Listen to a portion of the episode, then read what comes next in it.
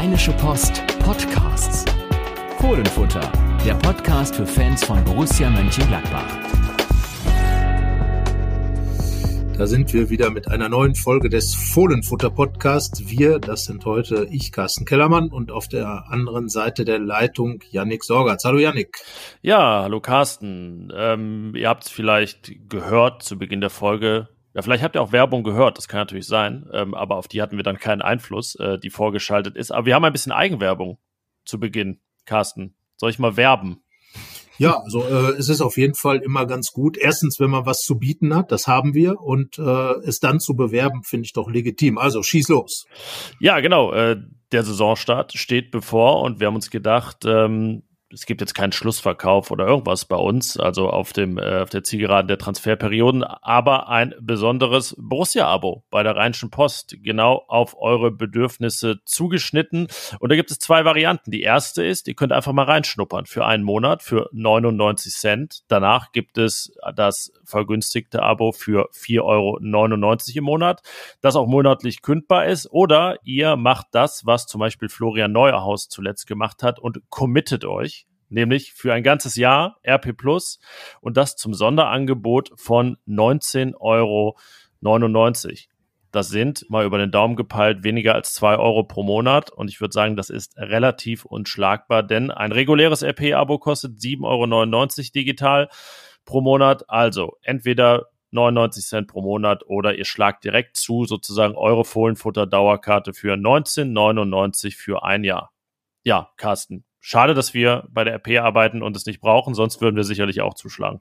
Ja, wie man so schön sagt, wir wissen ja, was drin steht und was man zu hören bekommt. Äh, den Podcast, den gibt es ja tatsächlich kostenfrei. Das darf man auch mal darauf hinweisen, ein, ein solches Produkt äh, einfach mal so abgreifen zu können das ist schon eine ganz nette Sache. Und äh, Yannick, äh, wir sind jetzt ja auch schon deutlich über die 300, äh, 300er Marke bei den Podcasts geklettert und werden innerhalb dieses Jahres auch noch die 350 locker voll machen. Also ja, das ist, sagen wir mal, ein absoluter Klassiker im RP-Universum. Und äh, heute sprechen wir über Montpellier, das letzte Testspiel der Borussen. Und äh, wir schauen natürlich auch nochmal auf den Transfermarkt, denn das, äh, wenn man so ein bisschen sich umhört unter den Borussen-Fans oder auch mal durch die sozialen Netzwerke scrollt, das ist schon das beherrschende Thema immer noch. Wer kommt noch und wer geht möglicherweise noch? Aber erstmal Montpellier, Yannick. Ja, schöne Stadt. Schöne Stadt. Ja, ich war noch nicht da, kann ich nichts zu sagen. In Südfrankreich, Jonas Omlin weiß das, denn er hat dort gelebt und Fußball gespielt, nämlich Bälle gehalten für den den ist ja dann HSC Montpellier oder Asch, Asch SC müsste es wahrscheinlich heißen auf Französisch. Ähm, ja, ähm, waren im Abstiegskampf, als Omni nach Gladbach gewechselt ist, haben sich dann aber relativ souverän in der Liga gehalten und äh, ja, waren jetzt einer der wenigen Erstligisten, auf die Borussia getroffen ist. Es gab ein 2 zu 2 und das war ja in zweierlei Hinsicht ungewöhnlich, weil Unentschieden seltener waren als Siege in dieser Vorbereitung und es sonst immer genau ein Gegentor gab. Ähm, jetzt ist die Frage, was macht man aus dieser Abweichung von der Norm? Ja, zunächst mal schließt sich eine Klammer denn das erste Spiel äh, bei Wegberg Weg endete unentschieden und jetzt eben auch das letzte Testspiel der Vorbereitung, das äh, 2 zu 2 eben gegen Montpellier.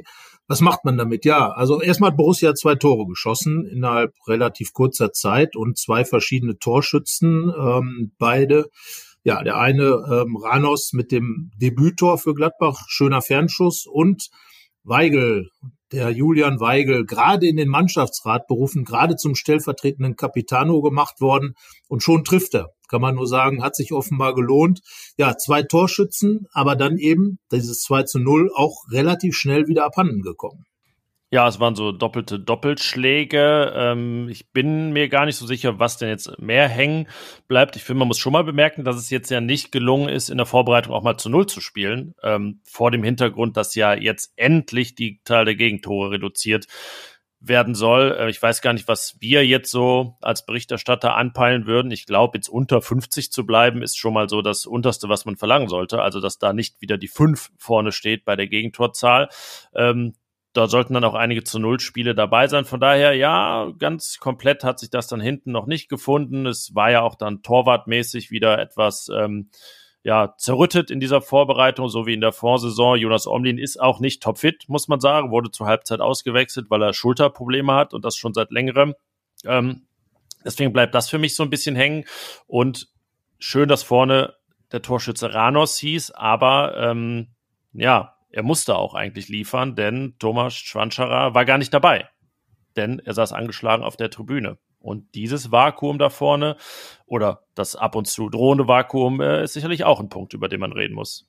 Ja, definitiv. Also äh, Thomas Schwanscherer war ja noch nicht mal wirklich angeschlagen. Er wurde ja faktisch geschont, weil er ähm, ja, wir haben es ja auch geschrieben, weil er äh, ein bisschen in Watte gepackt werden muss, weil er ist ein Unikat.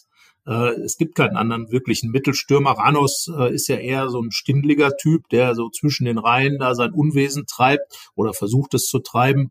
Ähm, während äh, der Schwanschara, das ist halt wirklich der echte Mittelstürmer. Und wenn man sich mal so die Vergangenheit von Gerardo Seoane, dem Trainer, anschaut, der hat schon immer auf genau diese Typen gesetzt. Nicht nur Leverkusen auf Schick, der hatte teilweise bis zu fünf klassische Mittelstürmer in seinen Kadern in Bern bei den Young Boys. Also da äh, nur eben diesen Schwanscherer zu haben, der auch, wenn man sich ein bisschen seine Karriere anschaut, immer mal wieder mit kleineren Verletzungen aufwartete, das könnte dann schon sehr dünn sein und äh, deswegen hatte ich mich zuletzt diesem Thema Mittelstürmer nochmal angenommen und bin mir doch sehr sicher, dass da noch was passieren wird in der Vorbereitung. Spätestens dann, wenn Nico Elvedi den Verein verlassen wird, er soll ja gehen, er will ja gehen, und ich glaube schon, dass dann relativ schnell nochmal ein Mittelstürmer geholt wird.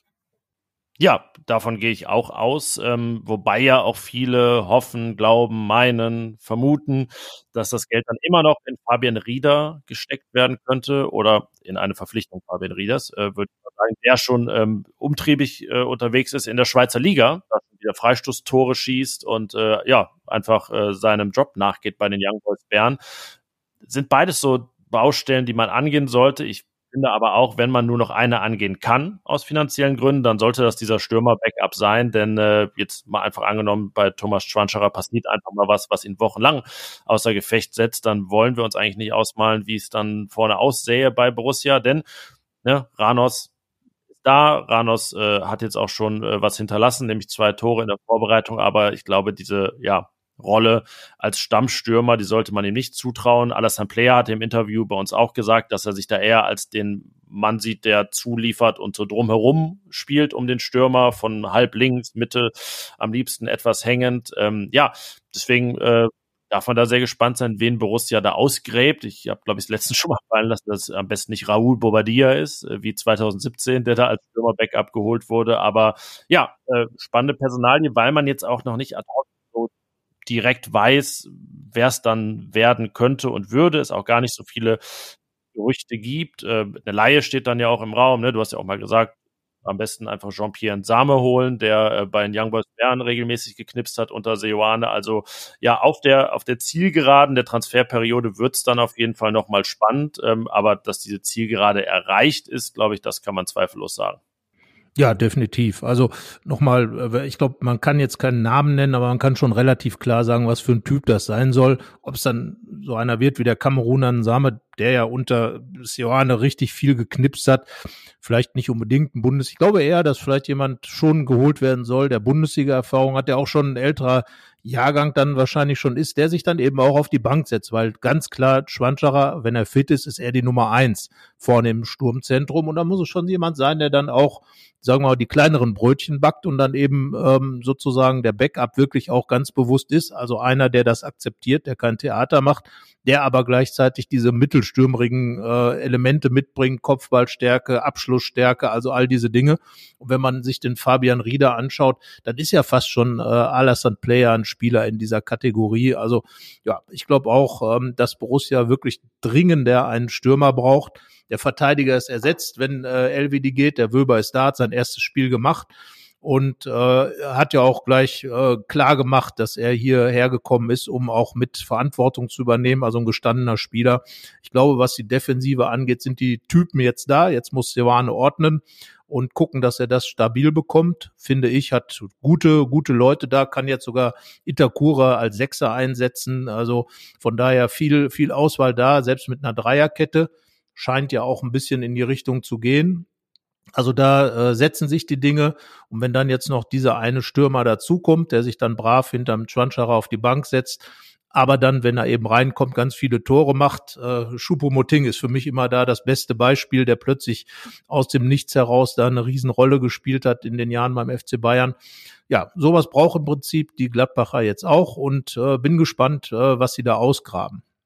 Also man kann sagen, ist jetzt immer schwer, das mit den Bayern zu vergleichen, eher ein Chupomoting als ein Matistel, der natürlich ein Riesentalent ist, aber ähm, Borussias Backup sollte dann eine gewisse Erfahrung mitbringen. Ähm, jetzt werden ja so Leute genannt wie, wie Kevin Volland vielleicht, der sich ausleihen lassen könnte aus Monaco, aber da weiß ich schon gar nicht, ob der überhaupt mit dieser Rolle so zufrieden wäre, dann gegebenenfalls weniger zu spielen, ähm, vielleicht auch ganz viel, weiß man ja nicht, ähm, aber ja, das schon eine Herausforderung jetzt, aber ähm, deswegen ist gut, dass man so viel abgearbeitet hat, auch etwas Zeit dafür zu haben. Genau. Und da ist Borussia, finde ich, ja schon relativ weit dafür, dass das doch relativ kompliziert ist, das Transferfenster. Also das hat ja äh, Nils Schmatke, der Sportdirektor, auch schon eigentlich vor dem Trainingslager gesagt.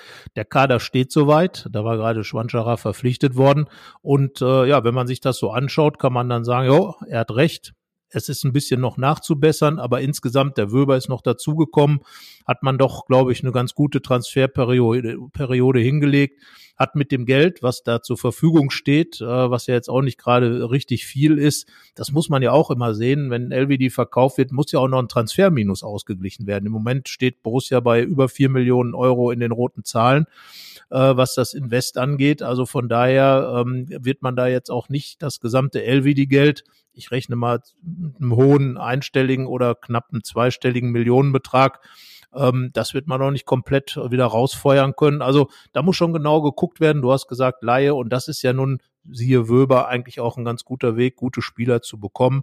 Aber insgesamt Kader ist da und jetzt bleibt mein, meine Sache, jetzt ist Seoane gefragt. Das ist der Hoffnungsträger, der aus diesem Kader, der Ambitionen hat, was Tolles macht oder was Gutes macht, was Schönes macht, was Vernünftiges eine Borussia macht. Aus diesem, aus diesem Haufen, das hätte man, glaube ich, letzte Saison gesagt. Aber das ist auch schon eine Errungenschaft der Transferperiode. Man hat nicht mehr den Eindruck, es sei ein Haufen, sondern da könnte auch eine Mannschaft wieder heranwachsen. Vielleicht kurz zu der, zu der Transferbilanz. Die ist, glaube ich, was jetzt das, was Stefan Schippers anstrebt, nämlich die schwarze Null, äh, ganz gut unterwegs, ähm, weil man ja größtenteils Spieler äh, abgegeben hat, die schon abgeschrieben waren oder nur noch eine ganz geringe Restabschreibung hatten und dann gehen ja von den Leuten, die man kauft, immer nur äh, ja ein Teil eben anteilsweise eben nur ein halbes Jahr in die Bilanz ein, weil Borussia ja eine Jahresbilanz hat und keine Saisonbilanz. Also ähm, ja, im Prinzip für fürs reine Ergebnis könnte man sich sogar noch etwas strecken oder man sagt, komm, dann fährt man auch mal wieder einen Gewinn ein. Ähm, ja, aber ähm, Borussia, glaube ich, äh, ist jetzt ist auf jeden Fall nicht arm, was das angeht, weil man ja auch äh, viele Trans, ähm, viele Sponsorenverträge verlängert hat. Klar, Fernsehgeld weniger als in den Vorjahren, das hat man sich eingebrockt mit den sportlichen Leistungen. Ähm, ja, aber es ist eine spannende Kalkulation jetzt auf der Zielgeraden dieser Transferperiode. Ich überlege gerade, ob wir nicht dem äh, der der Vorbereitung sozusagen ein sogenanntes Wrap-up, wie man heutzutage sagt, geben können, eine Zusammenfassung, indem wir einfach rüber switchen schon zu unserem Aufstellungstipp, weil der fürs Pokalspiel in Bersenbrück, in Osnabrück gegen Bersenbrück, ja so ein bisschen die Gewinner und Verlierer zusammenfasst. Wollen wir das einfach mal so machen? Ja, ich glaube, dass Bersenbrück, das Pokalspiel, schon, sagen wir mal, der Pokal, der seine eigenen Gesetze haben wird. Und da spielt, äh, glaube ich, das Thema Watte ein ganz gutes, äh, ganz gute Rolle noch bei der Aufstellung. Genau. Und deswegen kommt jetzt unser Jingle und dann beginnen wir mit der Watte. Aufstellungstipp.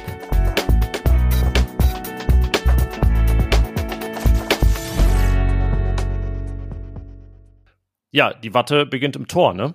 Das ist schon eine kryptische, äh, fast poetische Überschrift. Ähm, und die Watte ist äh, um eine Schulter gelegt. Genau, Jonas Omlin in seinem Debütspiel als Borussia-Kapitän, ganz kurz noch zum Debüt. Ranos hat natürlich nicht sein Debüttor für Gladbach, sondern Heim Borussia Park Debüttor geschossen gegen Montpellier. Zurück zum Torwart. Ja, Halbzeit raus, äh, das in so einem Spiel, das zeigt, da ist was, äh, da ist was im Argen, da hört man die Nacht, Nachtigall ein bisschen trapsen und äh, darum glaube ich auch, dass Jonas Omlin in Bersenbrück nicht im Tor stehen wird, sondern diese Zeit noch bekommen wird, um sich richtig auszukurieren, dass Moritz Nikolas dann wahrscheinlich der Torwart sein wird, so wie übrigens auch vergangene Saison beim Pokalspiel in der ersten Runde. Er hat jedes äh, Spiel als Borussia-Profi 9-1 gewonnen. Das muss ihm erstmal einer nachmachen. Ja, das haben noch nicht mal, das haben noch nicht mal die ganz Großen geschafft. Ich weiß gar nicht, hat Andreas Paulsen hat doch in Harstedt gespielt, hat er dann mal Bundesliga gespielt? Einmal oder so, ne? Deswegen er ist einmal eingewechselt worden. Seine Bilanz, ja, hat er sich die Bilanz kaputt gemacht. Ist sie nicht äh, bei einem 11-1 im Schnitt. Äh, genau, aber ja, da gehen wir mit äh, im Tor und äh, ja, hinten gäbe es jetzt ja eigentlich eine Frage zu klären, die wir letzte Saison selten klären mussten, nämlich Viererkette oder Dreierkette. Ich habe aber die Vermutung gegen einen Fünfligisten, dass es dann doch die Viererkette wird, ähm, weil man da guten Gewissens äh, Joe Skelly, Luca Netz auf den Außenbahnen auf den Gegner loslassen kann. Ja, also ich, ich sehe eher vielleicht sogar die Dreierkette, weil man da ja dann die offensiven Außenverteidiger auch ein bisschen mit einsetzen kann. Also beide Varianten sind da sicherlich in irgendeiner Form möglich. Ähm, klar, für die Viererkette spricht, dass man da eben seinen, seinen Stiefel runterspielen kann, aber es ist ja noch, äh, das haben wir im Vorgespräch ja auch mal gesagt, irgendwo ein Teil der Vorbereitung, also wirklich bei allem Respekt vor Bersenbrück, aber ja, es ist noch ein gewisser Teil der Vorbereitung. So groß ist dann doch die Favoritenrolle der Borussen. Da konnte ich mir schon vorstellen, dass Silvane dieses nicht ganz so etablierte System nochmal einspielen lässt. Wobei es ja tatsächlich auch, was die personelle Besetzung angeht, egal ist. Äh, denn wir können jetzt einfach so aufstellen, wie wir es, glaube ich, im Kopf haben. Und das äh, lässt sich sowohl im 4-2-3-1 als auch im 3-4-2-1 ähm, formatieren. Deswegen, ja, es sind Namen jetzt doch nicht Schall und Rauch, sondern die Essenz des Ganzen. Da sind, da kommt der Pendler ins Spiel, Joe Skelly das pendelnde Stinktier. Wir, wir, nennen, wir, wir, wir haben ihn jetzt nicht Stinktier getauft, äh, aber haben gesehen, dass äh, das englische Wort dafür genau, ähm, aber haben gehört, dass jetzt er aufgrund seiner Haarpracht äh, teamintern auch inzwischen schon Stinktier getauft wurde. Ähm, Wobei wir hatten ja. das viel schöner. Wir haben geschrieben der punkige Skelly. Das finde ich dann ja viel noch, sagen wir mal, ein bisschen rock'n'rolliger, oder?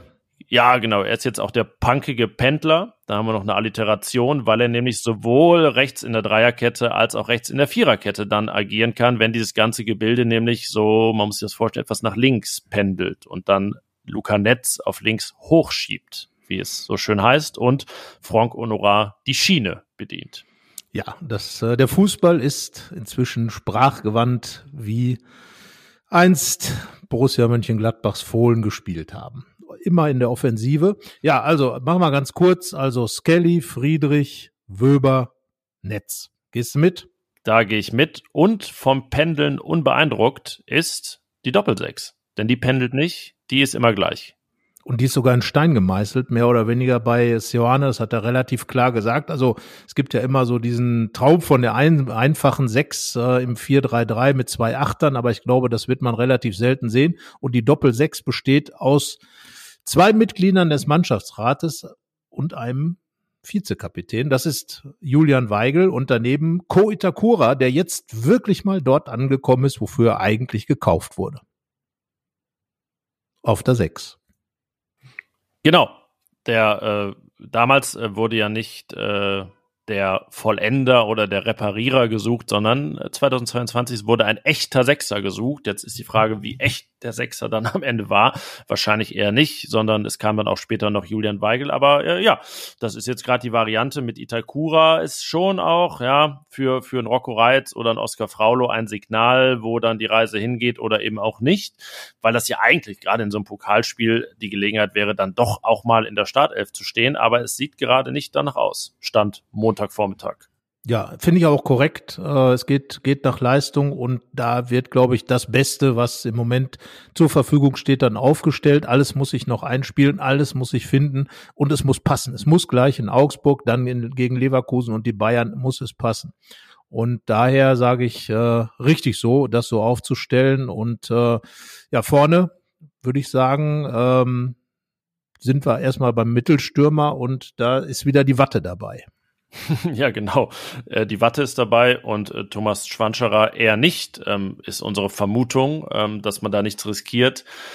in Osnabrück gegen Bersenbrück. Ähm, ja, also es wäre natürlich klasse für ihn, da vielleicht äh, sich mit ein paar Toren direkt einzuführen, aber sind wir ehrlich, wahrscheinlich ist es dann doch erst einmal wichtiger, ähm, zum Saisonstart in der Bundesliga gegen Augsburg und in den Wochen danach fit zu sein. Ähm, ja, er hat ja der Tscheche schon so ein paar Probleme bei Sparta Prag immer mal gehabt. Jetzt gar keine Riesenverletzungen, aber immer mal ein paar Wehwehchen. Also da kommen wir auch wieder zurück zum Backup, der noch geholt werden sollte. Das ist ja eine der Ursachen dafür und äh, deswegen rechnen wir eher mit Grant Leon Ranos ganz vorne. Genau, und das ist ja auch dessen Kragenweite, kommt aus der Regionalliga Bayern. Der Gegner ist Oberligist, also von daher sollte auch Ranos in der Lage sein, da seine, ja, sich seine Sporen zu verdienen. Gute, gute Chance ja auch, ihn dann wirklich spielen zu lassen.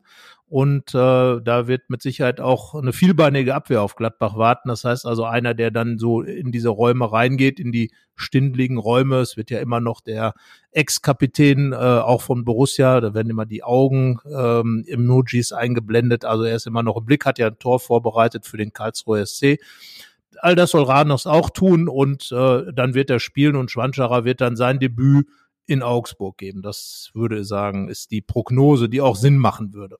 Genau, und dann fehlen noch drei Franzosen. Ganz einfach, nämlich Franck Honorat, Alassane Player und Nathan Ngumu, der äh, sich jetzt als ja der, der neue Flexible auch erweist, nämlich auch äh, rechts vorne und links unterwegs sein kann. Und ich würde sagen, je mehr jeder der genannten überall unterwegs ist, sowieso desto besser am Freitag dann. Und äh, wäre, dann wäre also das unsere Startelf fürs Pflichtspieldebüt von Gerardo Seoane. Ja, und Carsten, jetzt haben wir schon jemanden hier zugeschaltet, äh, bildlich schon und gleich auch per Ton. Ich würde sagen, wenn er jetzt den Daumen hoch gibt, dann holen wir ihn sofort dazu, nahtlos, und spielen unseren Gästeblock-Jingle ein. Der Fohlenfutter Gästeblock.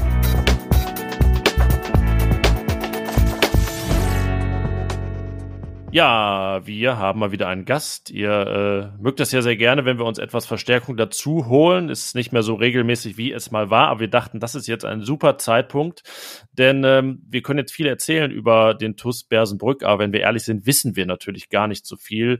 Und aus diesem Grund ist uns ein Mann zugeschaltet, der deutlich mehr weiß über Borussias Pokalgegner, nämlich Johannes Hedemann. Hallo Johannes. Moin, moin Janik, moin Carsten, schön, dass ihr dabei seid. Ist es jetzt ist es an dir, ähm, also sonst sagen wir, ja, hier ist uns zugeschaltet der Reporter der So und so Zeitung oder der Experte hierfür. Jetzt äh, kannst du dir selber einen Titel verleihen. Ja, Mensch, also ich bin äh, äh, in erster Linie, glaube ich, Pressesprecher des Vereins. Das ist ein großes, großes Wort. Wenn man gerade nicht im DFB-Pokal steht, ist das jetzt nicht so umfangreich.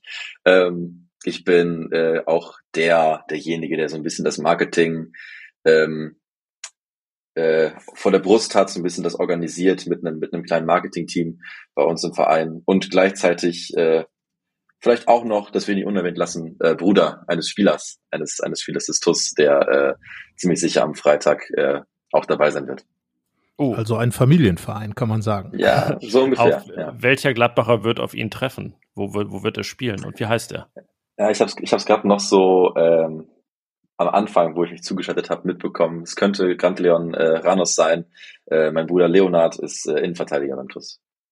Oh, das ist ja aber eigentlich eine, ja, ist es jetzt die bessere oder schwierigere Aufgabe in so einem Duell gegen einen Bundesligisten? Natürlich kann immer der eine da vorne, der wahrscheinlich dann ein Tor schießt, als Stürmer glänzen, aber ja, so lang wie möglich Tore zu verhindern und so häufig wie möglich ist ja auch eine ehrenwerte Aufgabe. Ja, absolut. Also ähm, ich denke, jeder Verteidiger, äh, wenn man jetzt so als Stürmer drauf schaut, sagt man, Tore schießen ist besser, aber jeder Verteidiger weiß, es gibt nichts Schöneres als ähm, dem gegnerischen Stürmer ein Tor zu vermiesen. Und ich glaube, da ist Leo äh, so heiß wie noch nie drauf, das äh, am Freitag unter Beweis zu stellen. Ja, vor allen Dingen, äh, du kannst ja eigentlich nur gewinnen als Verteidiger des TuS Bersenbrück, wenn du gegen Borussia Mönchengladbach spielst. Jetzt natürlich die Hauptfrage, die, die mich so ein bisschen umtreibt. Ihr zieht um, ihr zieht um äh, an die Bremer Brücke ins Stadion des VfL Osnabrück. Dort hat Gladbach schon das eine oder andere Pokalspiel gemacht. Jetzt ist aber die Frage, ist das vielleicht nicht sogar eher ein Vorteil für die Borussen, jetzt natürlich von finanziellen Dingen und so weiter abgesehen, aber im Stadion zu spielen, weil es für eure Mannschaft ja doch eher Neuland ist und ähm, verschenkt man da ein bisschen den Heimvorteil, was, was ja auch nicht anders möglich war, das ist auch klar. Klar, also du sagst ganz richtig, äh, es war nicht anders möglich. Ähm, Das war eigentlich von Anfang an. Wir hätten jetzt äh, vor der Auslosung gedacht, okay, wenn es jetzt nicht Borussia Mönchengladbach, sondern vielleicht Holstein Kiel, vielleicht der erste FC Heidenheim, vielleicht Kräuter Fürth wird, dann können wir es mal probieren, mal gucken, ob es umsetzbar ist. Aber ähm, die Infrastruktur war von Anfang an nicht gegeben. Ähm, ganz richtig. Ähm, es kann sein, dass wir gewisse Vorteile abgeben, dadurch, dass wir nicht im Haselstadion spielen. Ich meine, die Jungs kennen natürlich das Haselstadion äh, wie die eigene Westen Westentasche. Die wissen ganz genau, äh, wie der Platz funktioniert, wie groß das Feld ist, wo ihre Positionen auch ähm, sind auf dem Feld. Ähm, die Jungs haben noch nie vor dieser Kulisse gespielt, außer jetzt vielleicht Schütz Reimering. Ähm, das sind alles Themen, wo man sagen kann, okay, da ist Gladbach wahrscheinlich etwas im Vorteil, ähm, aber ähm, grundsätzlich sind die Kräfteverhältnisse ja ziemlich deutlich, äh, ziemlich klar verteilt, was das Spiel angeht. Und das ist jetzt nichts, wo unsere Spieler sagen, ach Mann, jetzt spielen wir in Osnabrück, jetzt haben wir irgendwie den, den jetzt spielen wir nicht im Hasestadion, wo wir uns auskennen. Ich glaube, unsere Jungs sagen eher, äh, wie unfassbar cool ist das denn, dass wir vor so vielen Leuten äh, in dem Stadion äh, der Region spielen. Ähm, also ich glaube, die, die sportliche Frage ist nicht ganz, nicht ganz unberechtigt, aber äh, so ins Gewicht fällt sie nicht. Und es äh, sieht auch so aus, als wenn der Ort Bersenbrück zweimal vertreten sein könnte an der Bremer Brücke, oder? Wie viele Karten sind mittlerweile verkauft und äh, mit wie vielen Gladbach-Fans rechnet ihr? Es war jetzt mal die Rede davon, dass womöglich 12.000 allein kommen könnten. Die Borussia die Daumen drücken. Wie viele setzt Bersenbrück dagegen? Also die, die genauen Zahlen habe ich ehrlich gesagt gar nicht. Ich weiß, dass der, der, also der vorgesehene Auswärtsbereich ähm, insgesamt 7300 äh, Plätze sind, also der Stehbereich in der Westkurve und die gesamte Nordtribüne, die ist ja relativ fix ausverkauft gewesen. Das heißt, die werden es auf jeden Fall sein. Darüber hinaus hat Gladbach eine relativ breite Fanbase hier in der Gegend, ähm, aus den sehr, sehr erfolgreichen Zeiten, in den, ich glaube in den 70ern war es, ähm, wo auch viele einfach sich ähm, ganz normal mit befreundeten Bersenbrückern, mit befreundeten Personen aus der Region sich eingebucht haben in die Heimbereiche, was auch völlig in Ordnung ist. Äh, Man kann ja auch beides sein, oder? Es gibt sicherlich auch äh, Bersenbrück-Fans, die Gladbach-Fans sind. Davon, davon gibt's gibt's eine Menge und äh, deswegen werden wir sicherlich mehr als siebeneinhalbtausend äh, Personen im Stadion sehen, die es mit Gladbach halten. Ähm, Ob es jetzt genau 12.000 werden, äh, würde ich jetzt aus dem Bauch raus etwas hoch einschätzen, kann ich jetzt aber auch nicht äh, widerlegen. Da habe ich die genauen Daten nicht. Ähm, mein Bersenburg hat äh, knapp 8000 Einwohner, 16.000 passen ins Stadion. Dass wir das alleine aus Bersenburg nicht voll machen, war ziemlich klar. Da waren wir auf, sage ich mal, die das Engagement aus Gladbach und aus den Nachbarorten hier in der Gegend äh, angewiesen. Ähm, ich denke, dass wir ein paar tausend Bersenburg auf jeden Fall da haben werden. Ähm, dass wir jetzt in der Überzahl sind, würde ich jetzt nicht unbedingt äh, glauben. Also ich denke, das wird ähm, gut äh, ausgeglichen verteilt sein, mindestens, wenn nicht sogar ein bisschen in Gladbachs, äh, in Gladbachs Richtung. Jetzt erstmal die Frage an den Marketingmann. Es geht ja dann in solchen Spielen auch immer ein bisschen darum, sich zu verkaufen, sich gut zu verkaufen natürlich. Äh, wo würdest du dann nach dem Spiel sagen, ja, damit hat sich der TuS Bersenbrück jetzt gut verkauft, vom Ergebnis her, aber natürlich auch vom Spielverlauf? Ähm, ich glaube, dass das bestätigt meine eigene fußballerische Philosophie und auch das, was der neue Trainer vorhat und was wir jetzt auch am äh, gestern, gestrigen Sonntag im ersten Oberligaspiel gezeigt haben. Äh, für uns ist es wichtig, weil das die DNA des TUS ist ähm, und auch das, was wir in den letzten Jahren gezeigt haben, offensiv zu spielen. Auch wenn Gladbach natürlich eine extrem hohe Qualität hat, die alles übersteigt, was wir aus irgendwelchen Spielen kennen, ist es für uns wichtig und so werden wir auch auftreten, äh, nicht ab Sekunde eins an äh, mit elf Mann am eigenen Strafraum zu verteidigen, sondern aufmüpfig zu spielen, äh, aggressiv zu spielen, äh, Tore, Tore erzielen zu wollen, Gladbach auch vor Probleme stellen zu wollen.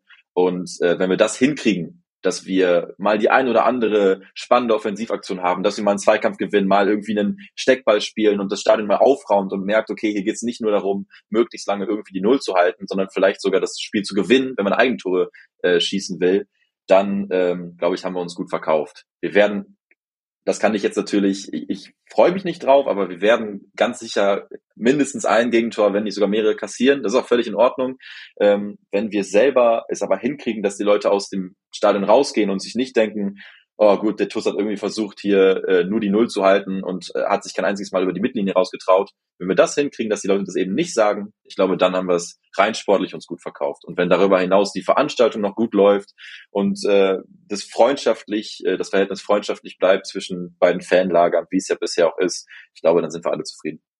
Ja, es gab ja auch in den vergangenen Jahren sehr, sehr schöne Geschichten. Äh, vor fünf Jahren war Borussia beim BSC Hastedt in Bremen zu Gast, hat seinen bislang höchsten Sieg im DFB-Pokal errungen, 11 zu 1, muss man sagen. Da gab es auch dieses ja dann wirklich Ehrentor, weil derjenige, der das erzielt, der ist dann erstmal der, der Dorfheld für die nächsten, ja, vielleicht sogar Jahre. Äh, dem SV Oberachern ist es auch gelungen, dem FC Oberneuland beim, beim 08 vor drei Jahren nicht. Also ja, man kann ja fast sagen, das ist dann äh, wirklich so der große Antrieb zumindest der eine zu sein, der dann auch mal ein Tor erzielt gegen äh, Borussia Mönchengladbach. Und du hast es angesprochen, der Ligastart ist ja absolut gelungen. Ein Auswärtssieg gab es 3 zu 1 bei Germania Egestorf Langräder. Ich glaube, die haben auch schon mal im DFB-Pokal gespielt vor einigen Jahren. Ähm, also wenn man das jetzt als Generalprobe äh, heranzieht, ähm, ist das auf jeden Fall ziemlich gelungen gewesen.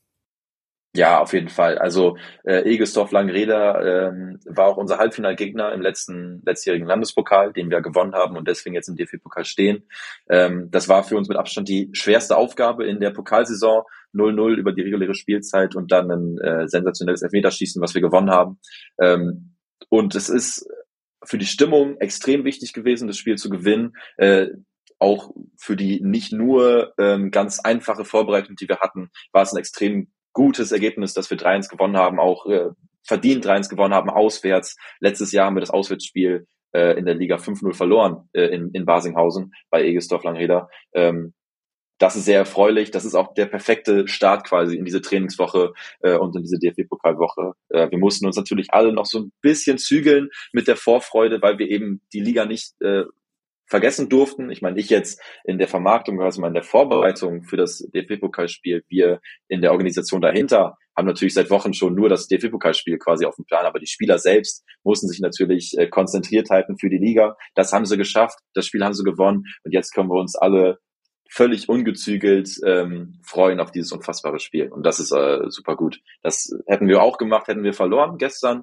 aber weil wir eben gewonnen haben, können wir sagen, die Aufgabe erfüllt und jetzt die, die große Kühe am Freitag. Ja, so ein bisschen wie wenn Gladbach international gespielt hat, immer zu sagen, ne, der Alltag ist dann auch noch da. Wie war eigentlich so, kannst du das so ein bisschen mal beschreiben? Man kennt ja dann die Bilder aus der Sportschau, wenn die Lose gezogen werden und dann irgendwie äh, Kissen in die Luft fliegen und gejubelt wird. Wie war bei euch so die Stimmung? Borussia Mönchengladbach, ähm, nebenan hat man ja einen FC Bayern, glaube ich, bekommen in Münster und nicht weit entfernt. Äh, wie geht man dann mit Gladbach um? War das so das zweitbeste Los oder vielleicht sogar das Beste? Ich weiß nicht, wie bei euch da so die Fanschaft verteilt ist. Also wir haben bei uns äh, in der Region, ich würde sagen im Osnabrücker Land, so sieben bis acht Clubs ähm, von Bundesliga-Vereinen, die auch, also auch überregional, überregionalen Vereinen, die auch hier in der Gegend wirkliche Fans haben. Das ist halt natürlich äh, Bayern, Dortmund, Bremen, Hamburg, Köln, Gladbach, Frankfurt, Schalke. So, das würde ich jetzt so ungefähr sagen. Und uns war vorher, wir haben uns vorher auch besprochen, worauf, worüber würden wir uns freuen, worüber würden wir uns, wir freuen uns natürlich über alles, aber was wäre ganz besonders toll. Ähm, und da ist der Name Gladbach an vierter, dritter, vierter Stelle gefallen. So, Gladbach hat nicht äh, den Platz einstellen wert, das sind dann wahrscheinlich eher die Bayern und Dortmund und dann auch ziemlich schnell Bremen und Hamburg aufgrund der, der regionalen Nähe. Ähm, aber als dann relativ gegen Ende war ja erst die, die Losung, dann klar war, okay, irgendwie Gladbach ist noch mit drin und Schalke ist auch noch mit drin und Bochum. Da war so klar, okay, äh, egal was jetzt kommt, das wird super cool. Und Gladbach, ähm, Gladbach ist so ein Verein, wenn man hier aus der Gegend kommt, hat man mindestens einen Verein in der, also ein, eine Person in der Familie, die Gladbach-Fan ist. Das ist so ungefähr der Stellenwert, den Gladbach hier hat. Das gibt, das ist eben bei diesen sieben, acht Vereinen auch so. Ähm, und von da, von daher war das ein absolut äh, geniales Los. Äh, von Anfang an stand das fest. Wenn man die Reaktion aus der, der Kreissparkasse Bersenburg, wo das äh, Public Viewing quasi äh, war, ähm, gesehen hat, was auch äh, ziemlich viel äh, angeschaut wurde in den sozialen Medien, das Video, dann hat man auch gemerkt, ähm, da ist viel Emotionalität dabei, da sind viel, ähm, viel Freude war dabei, ganz anders ähm, wie zum Beispiel, also es wäre wahrscheinlich sicherlich ein bisschen anders gewesen, wenn jetzt da Kräuter führt aus dem Lostopf gelandet äh, wäre da können wir uns nicht beschweren. Gladbach äh, für uns stand von Tag eins äh, fest, ist ein Hammerlos.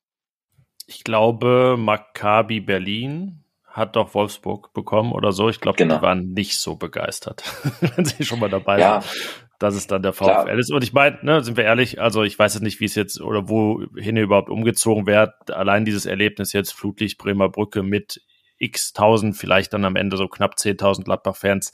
Das ist schon eine ziemlich runde Sache. Gut, Fernsehübertragung gibt's sowieso. Ähm, und was es ja auch gibt, ne, es geht nicht ums Geld, aber es ist ja schon eine sechsstellige Summe, die man da als Verein erhält. Was ist das für eine Dimension für den TuS Bersenbrück? Also das, äh, da wird, das wird jeder Amateurverein sicherlich so bestätigen. Die, ähm, der emotionale Wert, den wir beim Spiel haben, am Spieltag diese 90 Minuten, vielleicht werden es noch ein bisschen mehr, würde ich jetzt mal bezweifeln, die dann da, ähm, die dann da passieren. Das ist was, was ins kollektive Vereinsgedächtnis äh, in alle Ewigkeit übergehen wird, die wir ähm, größte Spiel der Vereinsgeschichte, was wir uns immer äh, quasi bei Herzen äh, tragen werden. Gleichzeitig ist es auch so, dürfen müssen wir auch nicht leugnen, das ist absolut klar. Ähm, diese, ich glaube, es sind knapp 200.000 Euro ein Antrittsprämie, die es gibt. Das ist für einen Amateurverein wie den TuS Bersenburg ist das eine Riesensumme. Das sind Sachen, mit denen äh, andere Amateurvereine ganze riesige Infrastrukturprojekte anstoßen konnten und dadurch den Verein auf ein ganz anderes Level äh, infrastrukturell heben konnten. Ähm, wir haben jetzt keine konkreten Projekte, wo wir sagen, dafür ist das Geld auf jeden Fall da, aber das ist äh, Geld, was äh, den ganzen Verein extrem weiterhelfen kann und auch wird. Und ähm, wenn das Spiel jetzt zwei, drei Wochen in der Vergangenheit liegt und wir uns alle quasi emotional davon erholt haben, von diesem unfassbaren Erlebnis, dann werden wir merken, okay, nicht nur emotional war das irgendwie super, äh, wir haben jetzt auch einen äh, krassen finanziellen Vorteil, weil wir uns äh, sportlich für den DFB-Pokal qualifiziert haben. Also die Dimension ist äh, ganz klar, das ist, das sind Summen, äh, mit denen der Verein Sachen machen kann, die er sonst äh, so nie im Leben hätte finanzieren können. Wie so ein bisschen bei euch, wenn du es mal beschreibst, die Infrastruktur? Ähm, ihr habt ein kleines Stadion, äh, wie viele Zuschauer habt ihr normalerweise? Und äh, wie ist generell der, der TUS aufgestellt als Club? Ähm, die genauen Mitgliederzahlen, das wäre eine, vielleicht eine, eine spannende Zahl, die habe ich ehrlich gesagt gar nicht parat, da bin ich äh, schlecht informiert. Ähm, aber ich glaube, wir sind so circa bei 1000 irgendwo da äh, um den Dreh Mitgliedern. Wir haben, ähm, wie gesagt, ein kleines Stadion, aber tatsächlich ohne Sitzplätze. Wir haben also nur Stehplätze im Hasestadion. Die Anlage selbst, der Rasen ist top. Wir haben äh, zwei sehr gute Rasenplätze, einen dritten äh, Trainingsplatz und einen Kunstrasenplatz. Äh, einmal die Hase auf der anderen Seite der Hase. Da ist alles äh, in, in Ordnung, wie es halt für einen lokalen Amateurverein mit einigen Mannschaften äh, und auch verschiedenen äh, Sportarten halt auch nötig ist. Da ist äh, alles in Ordnung. Ist jetzt aber auch nichts, also da merkt man auch relativ schnell, dass das Pokalspiel nicht im Maße hätte stattfinden können, weil wir eben das ganze, die ganze Infrastruktur für dieses eine Spiel auf ein ganz anderes Level hätten heben müssen, um das irgendwie wuppen zu können. Ähm, das sieht man auch an den Zuschauerzahlen zu einem normalen Oberligaspiel, wenn jetzt nicht gerade die, die heißen Namen und die heißen Derbys äh, gegen Delmhorst oder Enden oder Reden zum Beispiel stattfinden, dann äh, sind 300, 300 Zuschauer circa im Hasestadion. Das sind Mengen, die man sehr gut äh, organisiert kriegt, die man sehr gut äh, auch äh, hin und zurück äh, geleitet kriegt, die man sehr gut bekatert kriegt. Ähm, und äh, deswegen ist das DFB-Pokalspiel für uns natürlich eine ganz, ganz andere Dimension, wo wir jetzt im Rückblick auch froh sind, dass wir durch das Los relativ schnell ähm, der Entscheidung quasi behoben wurden. Also die Entscheidung, ob wir Maserstadion spielen, stand ja seit dem Los Borussia Mönchengladbach quasi gar nicht mehr zur Debatte. Du hast vorhin schon mal einen Namen fallen lassen, Jules Reimering, äh, der ja zum Beispiel für Energie Cottbus mal im deutschen Profifußball unterwegs war. Was ist das ansonsten für eine Mannschaft? Wie ist sie zusammengesetzt, altersmäßig? Ich habe gesehen, es sind ein paar Niederländer tatsächlich dabei. Das ist ja dann ja nicht so super weit bis zur Grenze. Was ist da so die Philosophie des Vereins? Ähm, klar, Stil hast du schon gesagt, gerne offensiv, aber ähm, was ist das einfach für eine Mannschaft, die Borussia da erwartet am Freitag?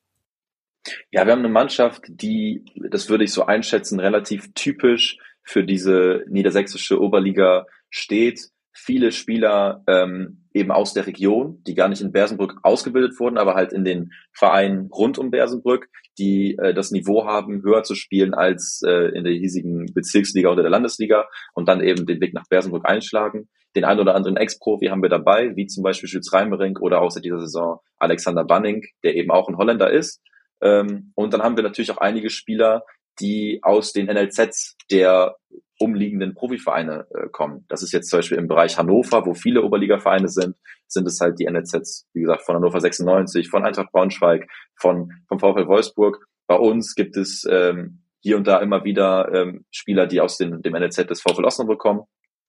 Und so setzt sich dann eine Oberligamannschaft zusammen. Unsere, würde ich sagen, ist relativ jung. Wir haben in der in der Startelf äh, oder in der so in der in dem in der Kernelf, die die viele Spieler auch in der letzten Saison gemacht haben, viele junge Spieler und viele Spieler, die auch hier aus der Region kommen.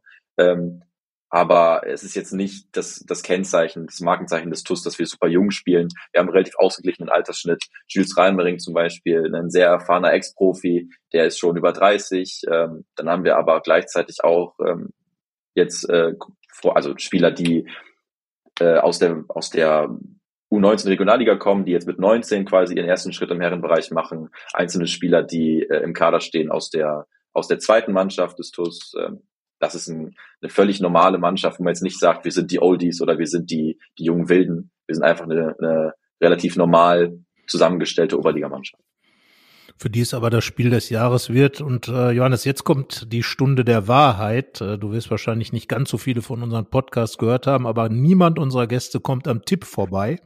Und äh, du darfst dir jetzt aussuchen, ähm, natürlich, was dein Tipp ist. Das darfst du dir selber aussuchen. Das ist ja schon mal sehr großzügig von uns. Aber du darfst auch sagen, ob du anfangen willst oder ob einer von uns anfangen soll. Na, ich würde mich freuen, wenn, wenn ihr anfangt, weil ich sehr gerne äh, diesen Eindruck vorher haben möchte und ich gerne wissen möchte, wie ihr, wie ihr das einschätzt. Okay, dann fange ich jetzt einfach mal an und sage 1 zu 12. Uh, da haut er die 12 raus. Die 12 ähm, wäre nämlich ein wäre Rekord, ne? Das ja, das, das, das, wäre, das, das wäre Rekord. Ich, also es gibt ja tatsächlich so ein bisschen Maßstäbe in Gladbach, weil es ähm, jetzt schon einige Oberliga-Gegner gab in den vergangenen Jahren. Wie gesagt, das 11 zu 1 gegen den BSC Hastedt, äh, vergangenes Jahr dann gegen den SV Oberachern, der auch ins Dreisamstadion umgezogen war, nach Freiburg und ähm, ha, ich, ich, ich mache es einen Tick respektvoller. Ja, das war nicht respektlos gemeint, sondern äh, äh, wenn, dann will man ja auch mal einen Rekord irgendwie haben. Nein, ich ne? glaube auch ich glaube auch, ich glaube auch tatsächlich, dass es äh, aus, aus Gladbacher Sicht wahrscheinlich darum geht, zweistellig oder nicht. Und es wäre für äh, Bersenbrück ein Erfolg am Ende, wenn man sagen könnte, es ist nicht zweistellig geworden. Ähm, dann äh, irgendwer, irgendwer wird der neue Held von Bersenbrück. Deswegen sage ich, es gibt eine Wiederholung des 9 zu 1 aus dem vergangenen Jahr. Ich habe die, die beide Tipps, äh, vor allem deinen Tipp, Carsten, habe ich nicht als Respekt, respektlos äh, aufgenommen. Nicht, dass das, äh, nein, nein, dass du dir Sorgen machen musst. Ähm, ich hätte, ich hätte vielleicht auch gesagt. Ich dachte nur, ich, muss etwas schon, etwas schon damit ja. mit der Restwoche von Johannes umgehen. Nein, also äh, du, du, es sind ja zwei Mannschaften und das ist ja das Schöne vielleicht an dem Spiel. Und ehrlich gesagt, wenn eine Mannschaft wie Bersenbrück dann offensiv spielt und deswegen vielleicht drei Gegentore mehr bekommt, weil sie eben weiterhin nach vorne spielt, dann ist das doch super.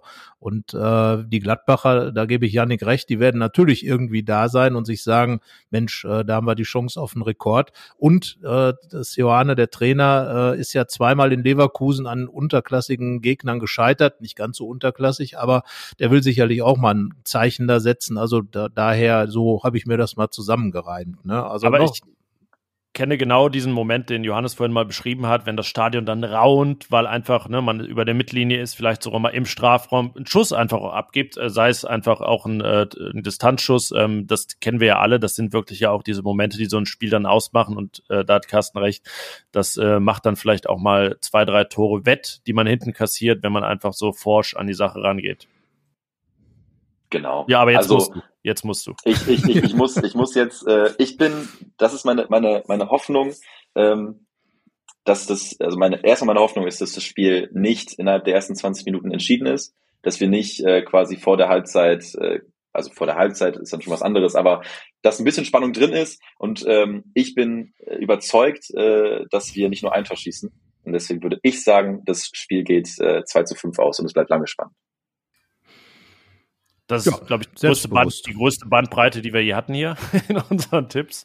Ähm, aber trotzdem Einigkeit, was die Tendenz des Ergebnisses angeht, natürlich. Ähm, ja, aber äh, auf jeden Fall ein spannender Pokalabend und ich finde wirklich das äh, sehr reizvoll, dass ihr euch für die Bremer Brücke in Osnabrück entschieden habt, dass das dann auch, ja, ist ja noch relativ früh am Tag, aber das Flutlicht wird sicherlich angeschaltet und äh, dann bekommt das Ganze auch ein besonderes Pokalflair Ja, und man muss ja auch sagen, es ist ja eure zweite Teilnahme an der Hauptrunde im DFB-Pokal.